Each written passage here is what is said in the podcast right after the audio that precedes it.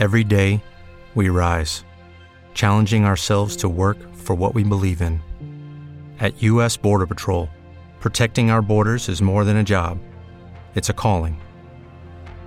Agents answer the call, working together to keep our country and communities safe. If you're ready for a new mission, join U.S. Border Patrol and go beyond. Learn more at cbp.gov/careers. Y bueno, siguiendo con las colaboraciones en Jurassic Memories, eh, vamos a ir con más. Hablando justamente de la música dance, hoy Anita Muñoz nos trae una reflexión, no sé, ella dice que trae y que viene con todo. Y que viene a ser una crítica constructiva sobre el dance, porque el martes platicábamos con Gabs sobre la cuestión del reggaetón, los rockers contra el, contra el reggaetón y por qué la música reggaetón no es bien aceptada por la comunidad rockera. Algo similar nos trae Anita esta semana en Jurassic Memories, donde va a hablar de un tema que a ustedes les va a encantar. Así que los dejo con ella. Adelante Anita, el espacio es todo tuyo.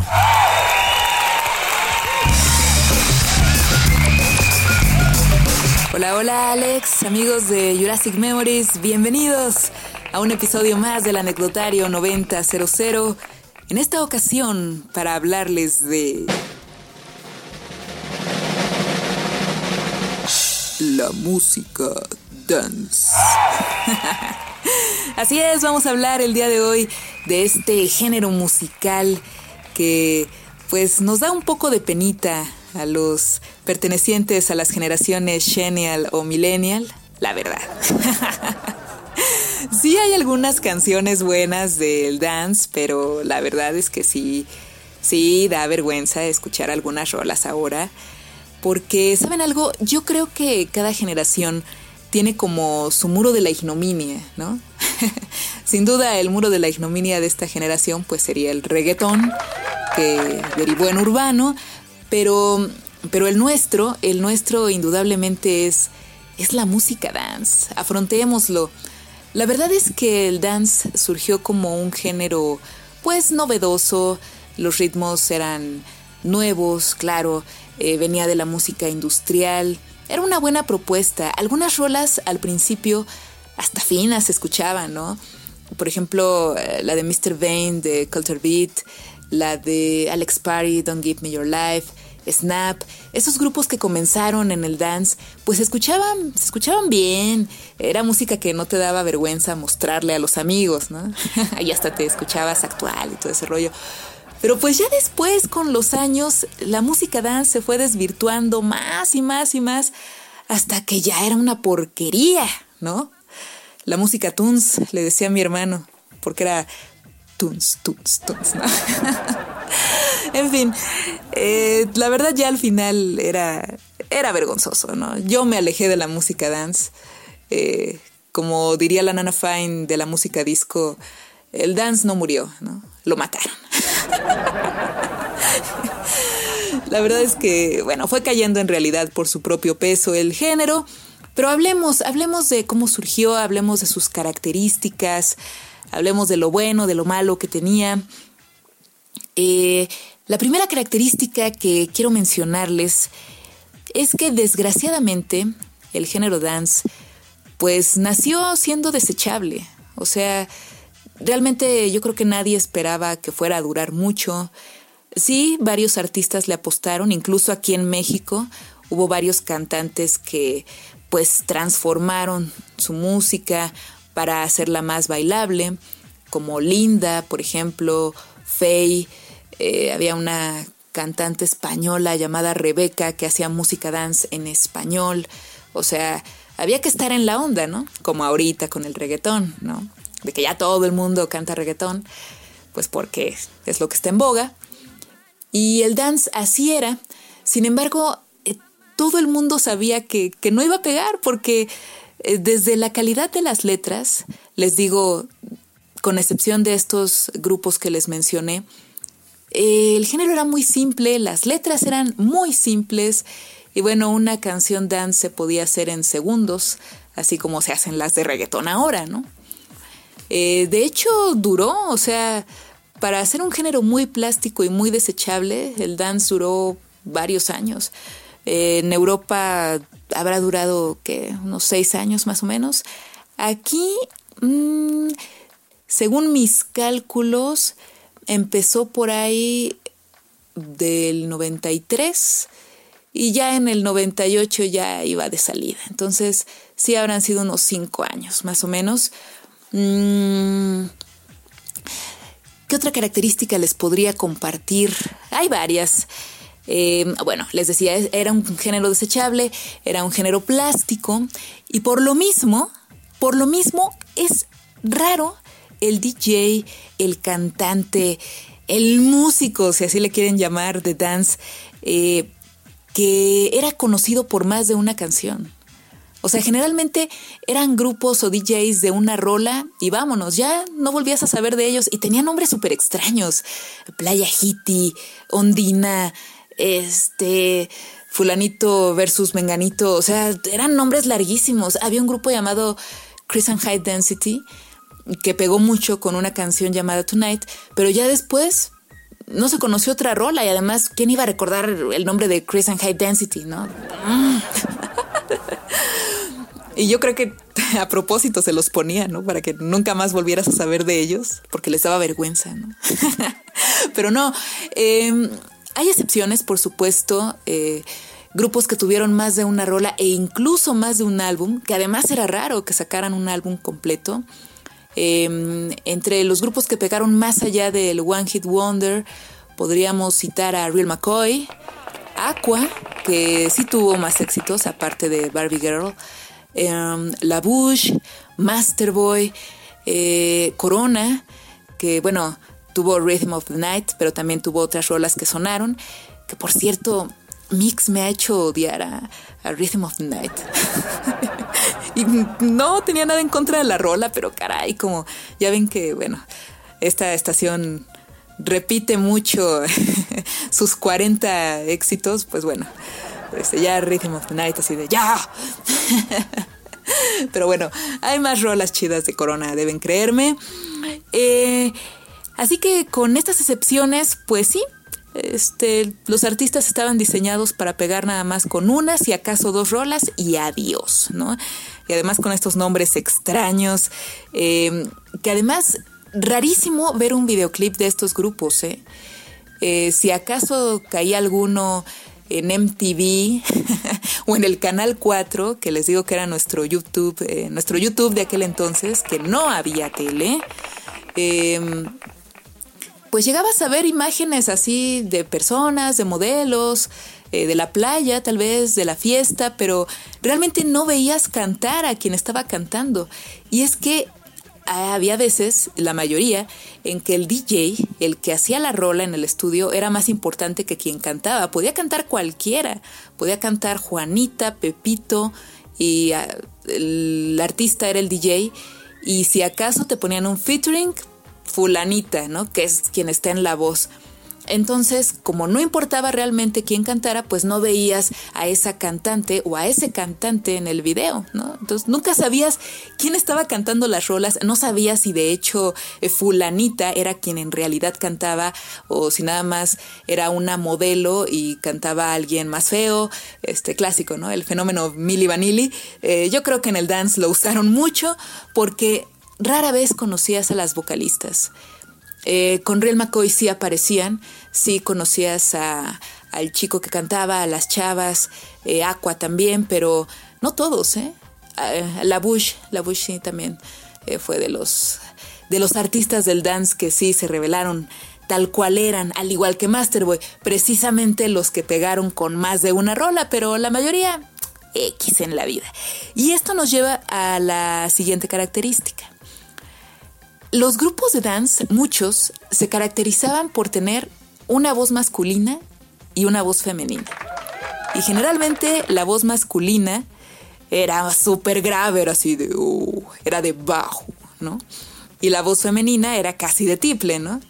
Eh, no tanto como Wickfield. Wickfield también era una cantante muy conocida danesa de dance. Sí pegó con más de una rola, pero uh, tenía una voz muy aguda que no cualquiera aguantaba. ¿eh?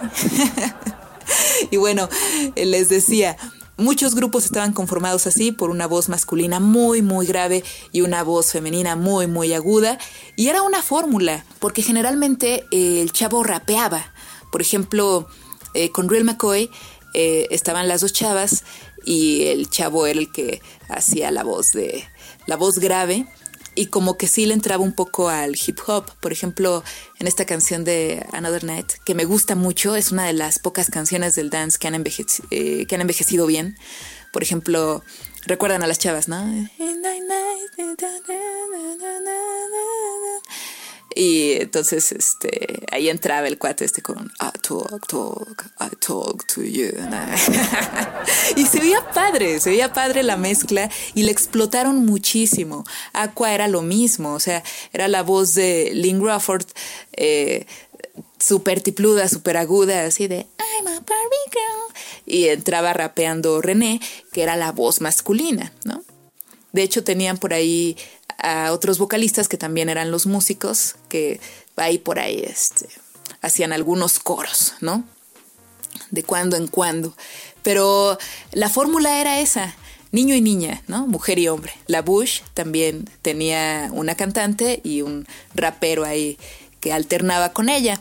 Una fórmula muy socorrida, funcionó muy bien, se escuchaba bien, ¿no? Hasta te emocionabas, ¿no? Cuando entraba el cuate a rapear, eh, cuando, cuando entraba el cuate a rapear y luego las chicas haciendo los coros, pues bueno, era una buena fórmula, muy explotada, Masterboy también lo usó y bueno, un sinfín, ¿eh? Porque además como si no fuera suficientemente plástico el dance, había imitadores de los grupos plásticos, ¿no? Aqua, eh, que venía de Dinamarca, que por cierto Mm, el género dance floreció muchísimo en los países nórdicos. Bueno, Aqua tenía sus propios imitadores en Dinamarca.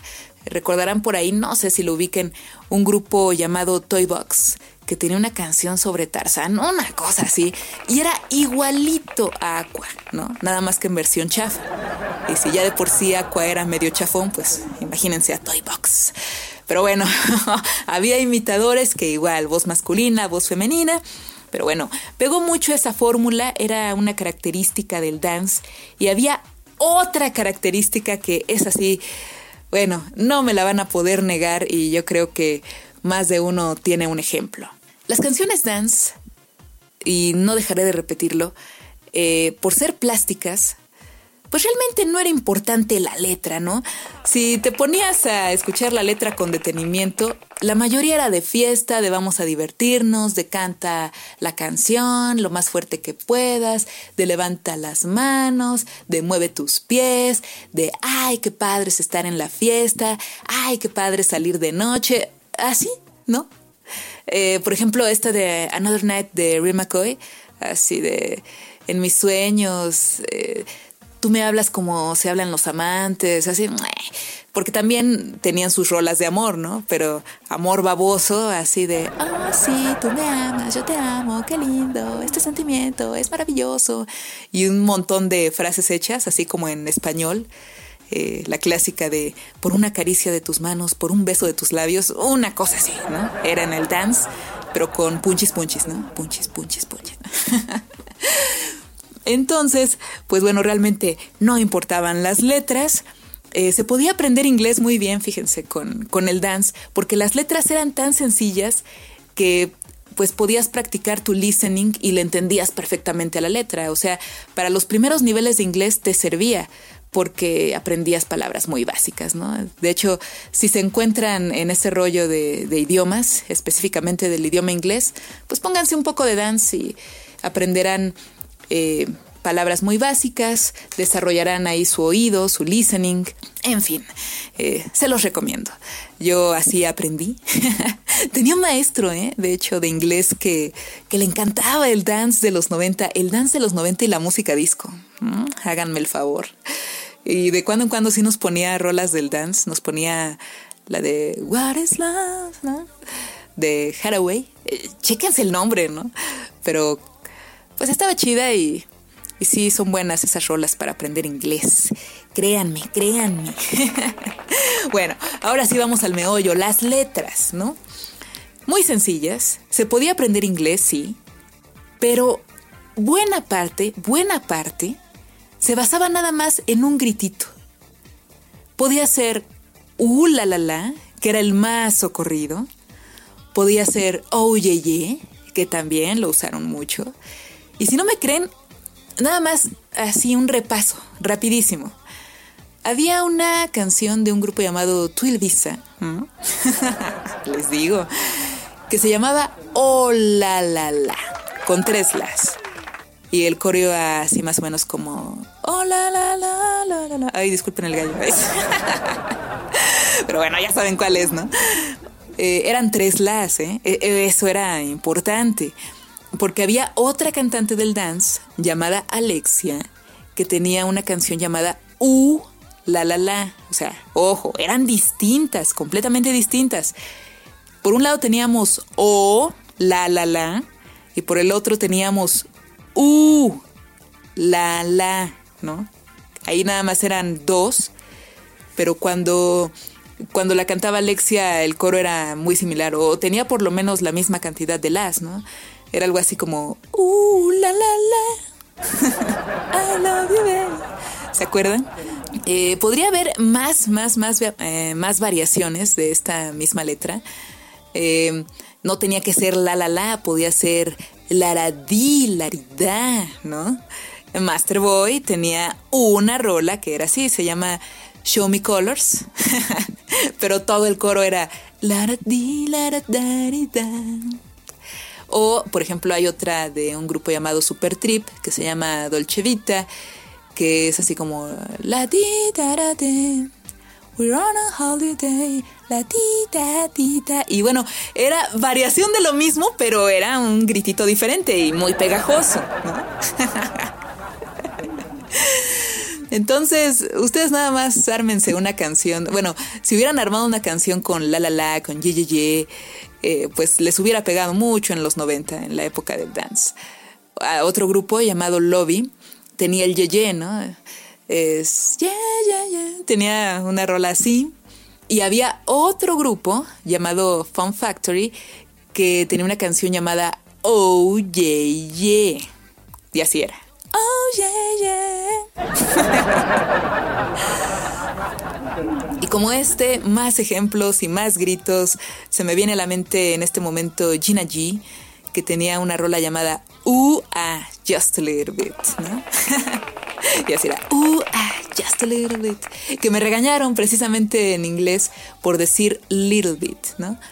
Que no, que que o decías a bit o decías a little. Nunca Little Bit, ¿no? Y yo así, pero así dice la canción de Gina G, maestra. Entonces, no usen a Gina G para aprender inglés. Porque Little Bit está mal dicho, según mi maestra de inglés, que ya saben cómo es el idioma, después las reglas cambian y uno lo manda al diablo, que fue más o menos lo que yo hice, ¿no?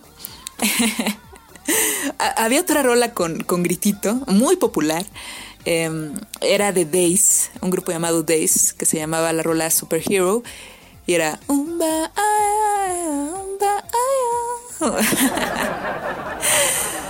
una también de una cantante que se llamaba Miss Papaya, ¿no? O sea... ya lo que piensen es cosa suya, ¿no? Pero esta cantante tenía una rola llamada Superhero eh, no, no, no, era Hero nada más. Superhero era de Days.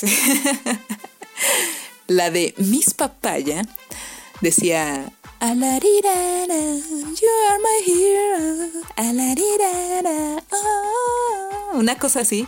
Esas eh, ya eran del 98, ya eran de verdad cuando estaba muy, muy, muy, muy en decadencia el género dance. Otra característica, aparte de estos grititos muy populares y de las voces masculinas y femeninas alternando. Em, era muy, muy socorrido que los grupos eh, tuvieran canciones similares, es decir, eh, sonaban todas a lo mismo, ¿no? Digo, eso se da mucho en el pop, ¿no? Pero en el dance era descarado. Por ejemplo, Alexia, Alexia pegó mucho con su primer sencillo que era Summer's Crazy, ¿no? Sí, sí la ubican, ¿no? The summer is crazy. Ah. La la la la. Le sigo. Era básico el la la la. Pero tenía otra canción que no sé si fue anterior o posterior a Summer is Crazy, llamada Me and You. Y es exactamente lo mismo, nada más si acaso le modificarán una nota, si es que el dance trabajaba con notas, pero es lo mismo. O sea, si Summer is Crazy era Summer is Crazy, ah, la la la. Ya, ya no canto, disculpen, disculpen. Bueno, si Summer is Crazy era así, Me and You era Me and You. La la la la la la la. O sea, básicamente lo mismo, nada más hay como que le modificaba un poco a la la la y ya estaba, ¿no? Y así eran varios segundos sencillos de artistas del dance, ¿no? Lo mismo. Eh, les digo, solo, solo Real McCoy y otros se salvaron de, de esa horrorosidad, pero de verdad a nadie le importaba y obviamente ya después de ese segundo sencillo ya no volvías a saber nada más de ellos, pues porque era la misma rola todo el tiempo, ¿no? Pues sí, así era con el dance, damas y caballeros, ya me colgué. bueno, solo quiero decirles que así era el dance y así lo queremos, con un poco de pena, algunos. Escúchenlo y coméntenme. Mi cuenta de Twitter es arroba ana-mzr. Mi página de Facebook, Ana Munoz Lock. Y ahí me encuentran con ese identificador. Nos escuchamos la siguiente semana en el anecdotario 9000.